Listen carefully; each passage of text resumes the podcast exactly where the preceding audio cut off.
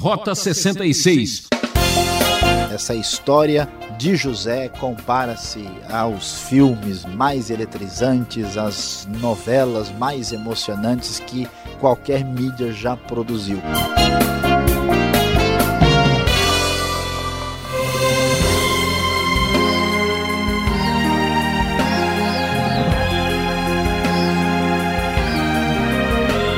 No ar, mais uma produção transmundial. Esse é o programa Rota 66, uma aventura pela Bíblia. Aqui é Beltrão e agradeço de coração seu carinho e audiência.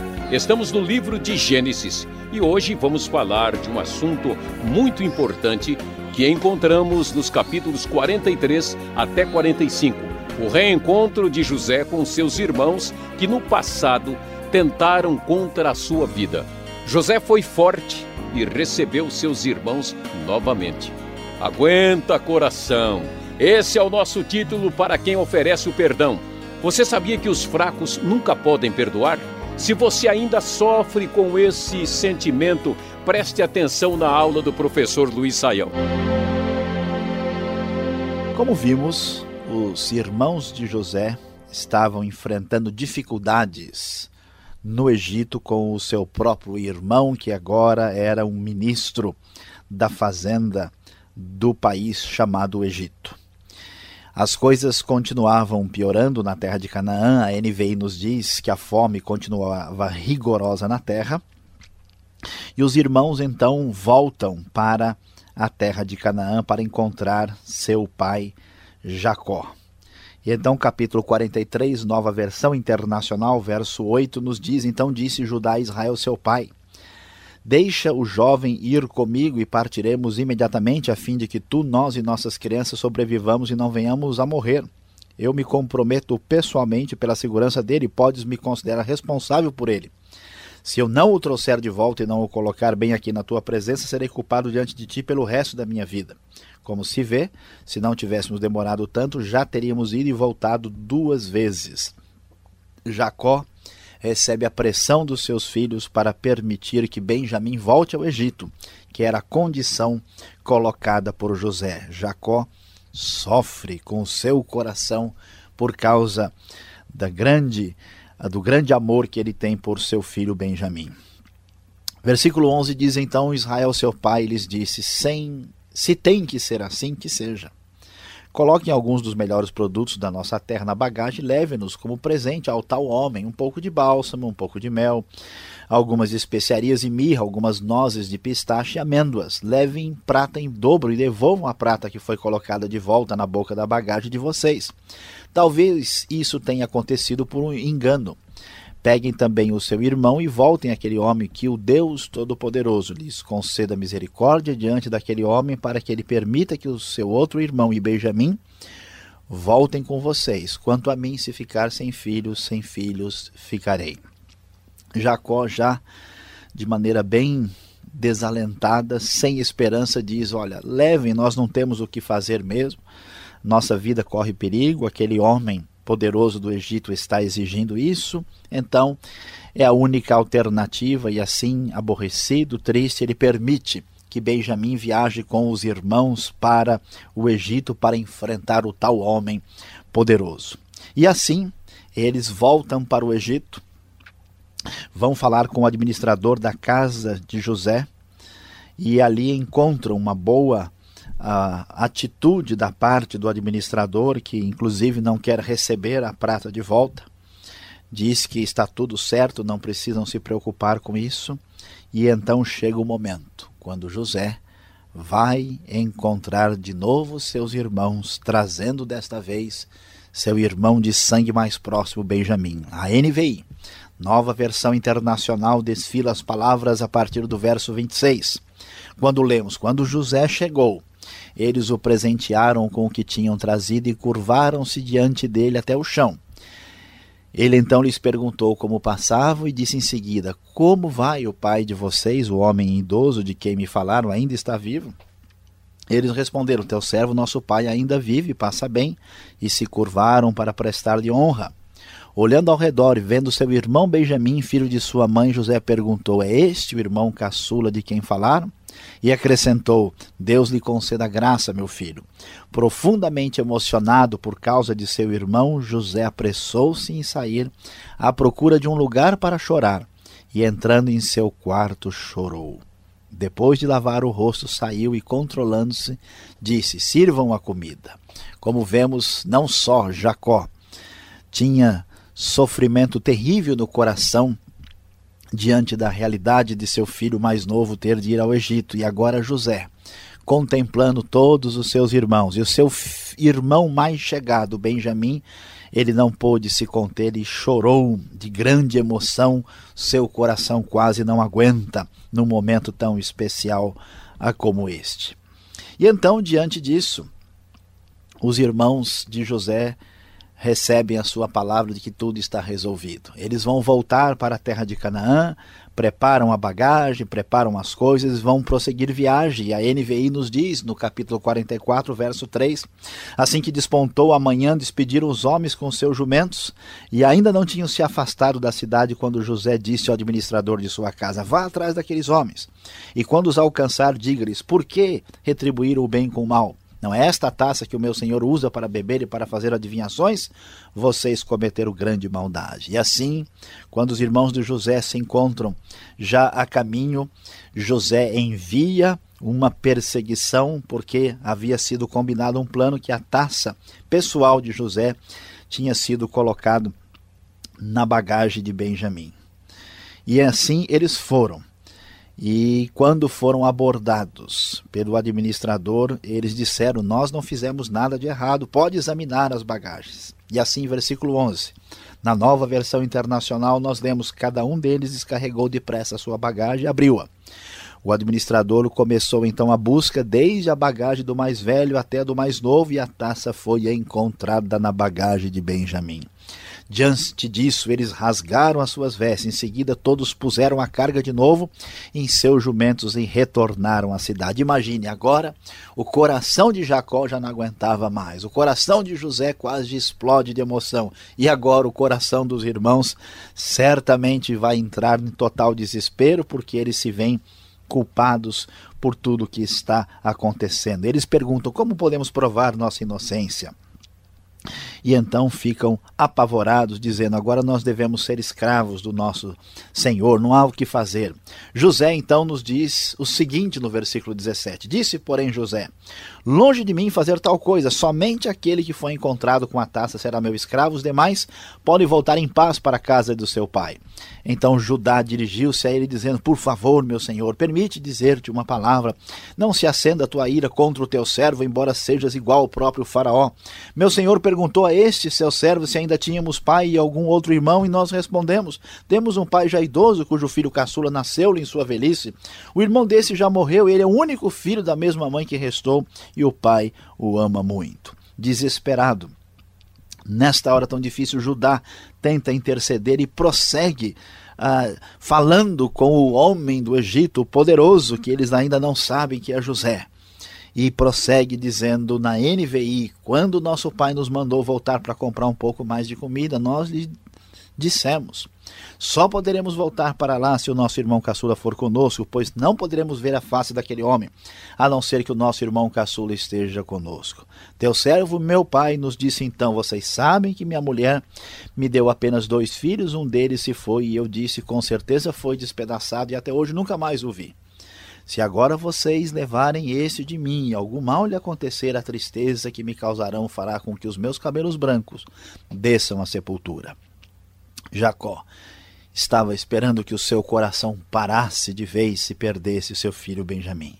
Agora, pois, se eu voltar a teu servo, prossegue Judá, a meu pai, sem levar o jovem conosco, logo que o meu pai, que é tão apegado a ele, perceber que o jovem não está conosco, morrerá. Teus servos farão seu velho pai descer seus cabelos brancos à sepultura com tristeza. Além disso, teu servo garantiu a segurança do jovem a seu pai, dizendo-lhe: Se eu não o trouxer de volta, suportarei essa culpa diante de ti pelo resto da minha vida. Por isso, agora te peço, por favor, Deixa o teu servo ficar como escravo do meu senhor no lugar do jovem, e permite que ele volte com seus irmãos. Como poderei eu voltar a meu pai sem levar o jovem comigo? Não, não posso ver o mal que sobreviria a meu pai. O texto está num clima de tensão profunda. O coração dos ouvintes já deve estar parando à altura dessas. Quando nós chegamos no capítulo 45, no no ápice da história, quando o coração dos irmãos está em desespero, de Benjamim não se pode nem imaginar o que vai acontecer com Jacó. Neste momento, lendo na NVI, nós vemos a essa altura José já não podia mais conter-se diante de todos os que ali estavam e gritou: Façam sair a todos! Assim ninguém mais estava presente quando José se revelou a seus irmãos. Ele se pôs a chorar tão alto que os egípcios os ouviram e a notícia chegou ao palácio do faraó. Então disse José a seus irmãos: Eu sou José. Meu pai ainda está vivo. Mas os seus irmãos ficaram tão pasmados diante dele que não conseguiam responder-lhe. Chegue mais perto, disse José a seus irmãos. Quando eles se aproximaram, disse: Eu sou José, seu irmão, aquele que vocês venderam ao Egito. Agora não se aflijam, nem se recriminem por terem me vendido para cá, pois foi para salvar vidas que Deus me enviou adiante de vocês. Já houve dois anos de fome na terra e nos próximos cinco anos não haverá cultivo nem colheita. Mas Deus me enviou à frente de vocês para lhes preservar um remanescente nessa terra e para salvar-lhes a vida com grande livramento. Vocês podem imaginar, queridos ouvintes, que coisa surpreendente. De repente, o grande e poderoso homem do Egito começa a falar em hebraico, em hebraico de sotaque bem conhecido. Os irmãos ouvem a frase que estraçalha-lhes, estraçalha-lhes o coração por completo eu sou José quem vocês venderam para o Egito. E agora nós vamos ver como José ainda sente grandes emoções. Versículo 12 nos diz: Vocês estão vendo com seus próprios olhos. E meu irmão Benjamim também, que realmente sou eu que estou falando com vocês. Contem a meu pai quanta honra me presta no Egito e tudo que vocês mesmos testemunharam, e tragam meu pai para cá depressa. Então ele se lançou chorando sobre o seu irmão Benjamim, o abraçou e Benjamim também o abraçou, chorando. Em seguida beijou todos os seus irmãos e chorou com eles. E só depois seus, seus irmãos conseguiram conversar com ele. E assim termina a história a de José com os seus irmãos no Egito no momento em que eles o reconheceram. Nós teremos outro episódio mais profundo pela frente ainda, que certamente vai claramente atingir as nossas emoções e o nosso coração. E o texto da NVI termina o capítulo 45. Assim partiram do Egito e voltaram a seu pai Jacó na terra de Canaã e lhe deram notícia. José ainda está vivo. Na verdade, ele é o governador de todo o Egito. O coração de Jacó quase parou. Não podia acreditar neles. Mas quando lhe relataram tudo que José lhes dissera, e vendo Jacó, seu pai, as carruagens que José enviara para buscá-lo, seu espírito reviveu. Israel disse: Basta, meu filho José ainda está vivo, irei vê-lo antes que eu morra. Meu querido ouvinte, agora é a sua vez. Cuidado, o seu coração não parar, porque a história é de arrepiar.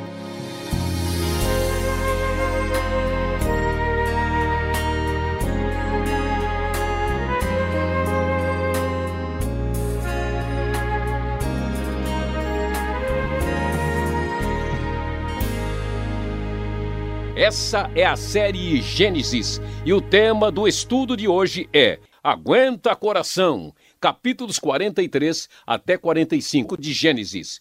Queremos que você se revele a nós, de onde nos ouve, como recebe nossas mensagens. Esse é seu espaço, você já sabe. Escreva Caixa Postal 18.113, CEP 04626-970, São Paulo, capital. Ou pelo e-mail rota 66 arroba transmundial.com.br. Rota 66 tem a produção e apresentação de Luiz Saião, redação de Alberto Veríssimo, na locução Beltrão, realização Transmundial. E agora vamos para a última parte do programa. Cada pergunta de acelerar o coração, viu?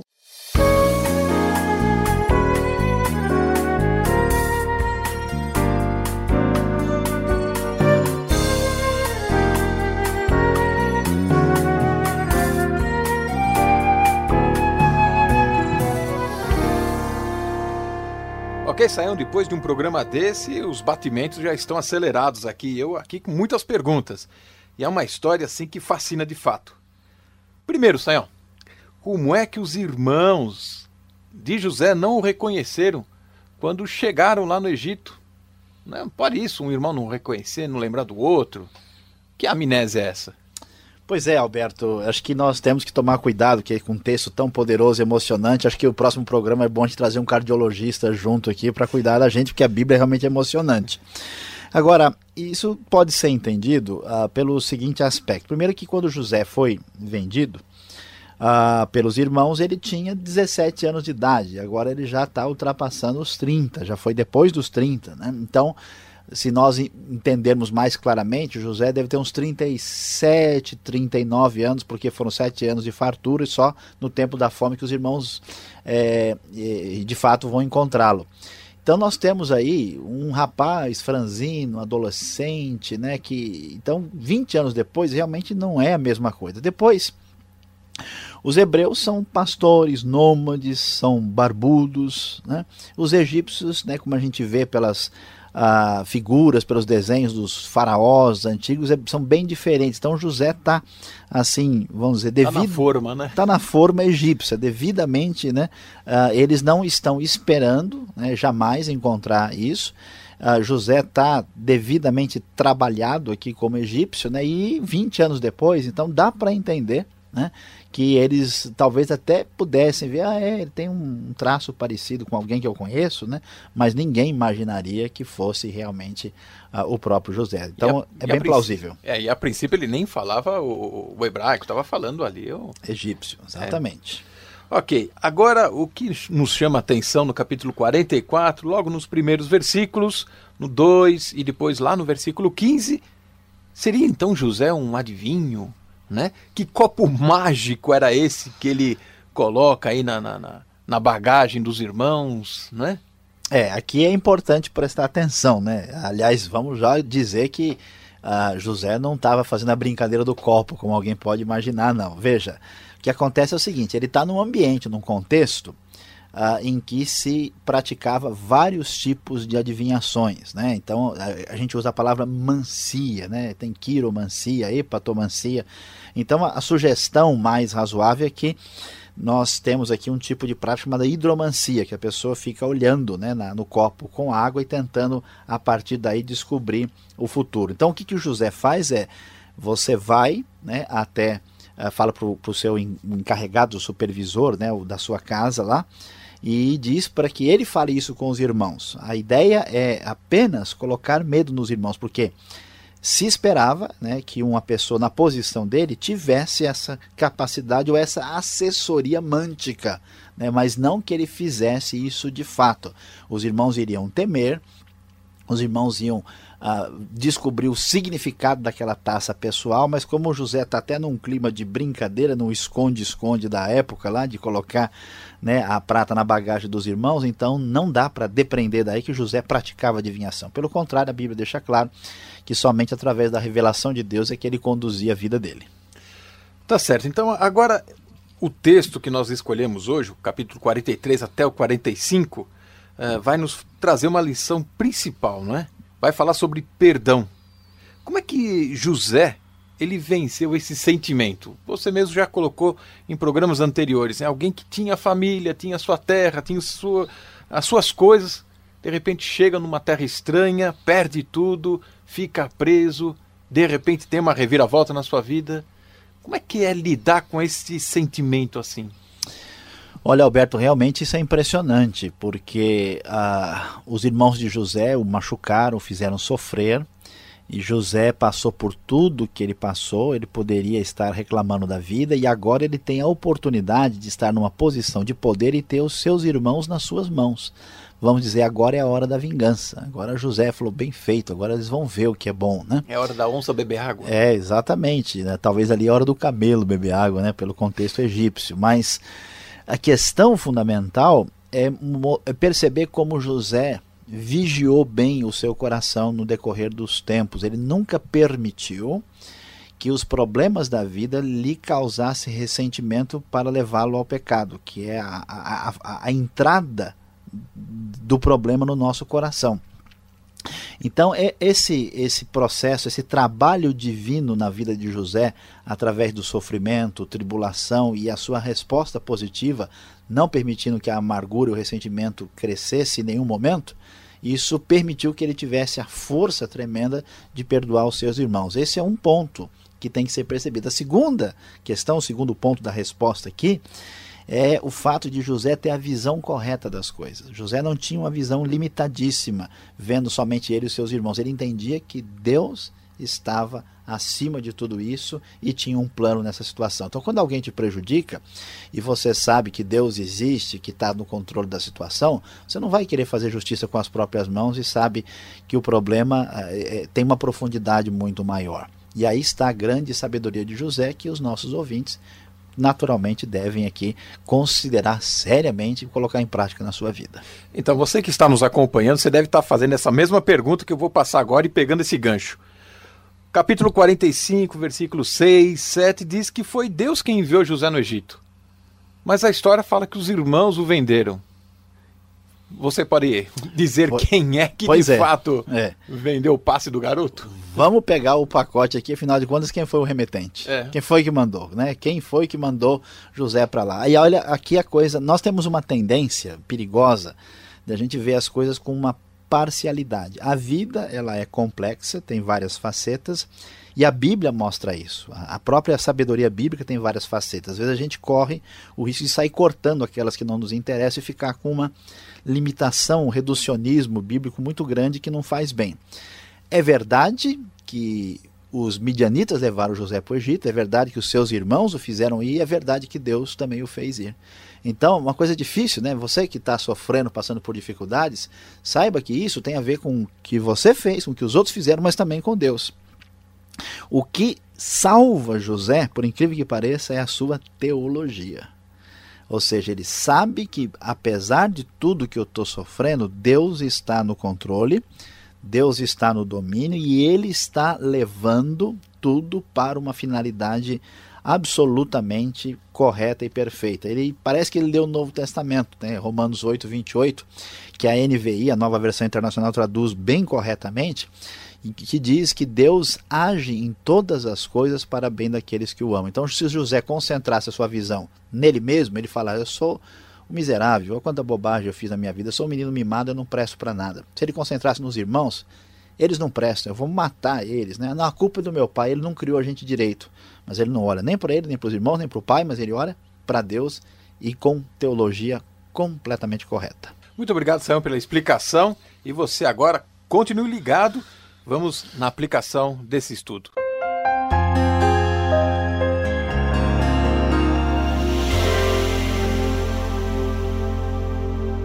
Nós temos uma lição extraordinária que surge nos capítulos de 43 a 45 do livro de Gênesis, quando falamos sobre aguenta coração. Ao contrário do que muitas pessoas imaginam, a Bíblia é um livro emocionante. Essa história de José compara-se aos filmes mais eletrizantes, às novelas mais emocionantes que qualquer mídia já produziu. Por isso é que nós lendo e estudando, quase não aguentamos o nosso coração, como também o coração dos próprios personagens.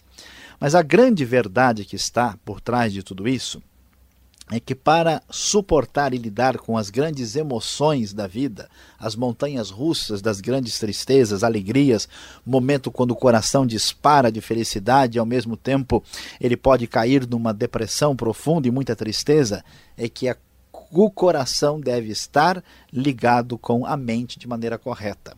A única maneira do coração de fato aguentar é se ele estiver se, sendo dirigido por ideias corretas. José suportou toda tristeza, toda mágoa, toda alegria, toda grande variação cardíaca que tomou conta do seu coração, porque José tinha o conhecimento correto sobre Deus. A tranquilidade, a paz que lhe dava condições de lidar com as grandes variações emocionais da vida, existia essa paz, essa possibilidade, porque José sabia que Deus estava no controle das coisas. O texto diz para nós com bastante clareza que os irmãos não precisavam se recriminar, não precisavam se culpar, porque Deus me enviou à frente de vocês para lhes preservar um remanescente nessa terra e para salvar-lhes a vida com grande livramento. O coração de José era perfeitamente dirigido pela melhor teologia possível. Lembre-se, coração bom somente com a mente no lugar.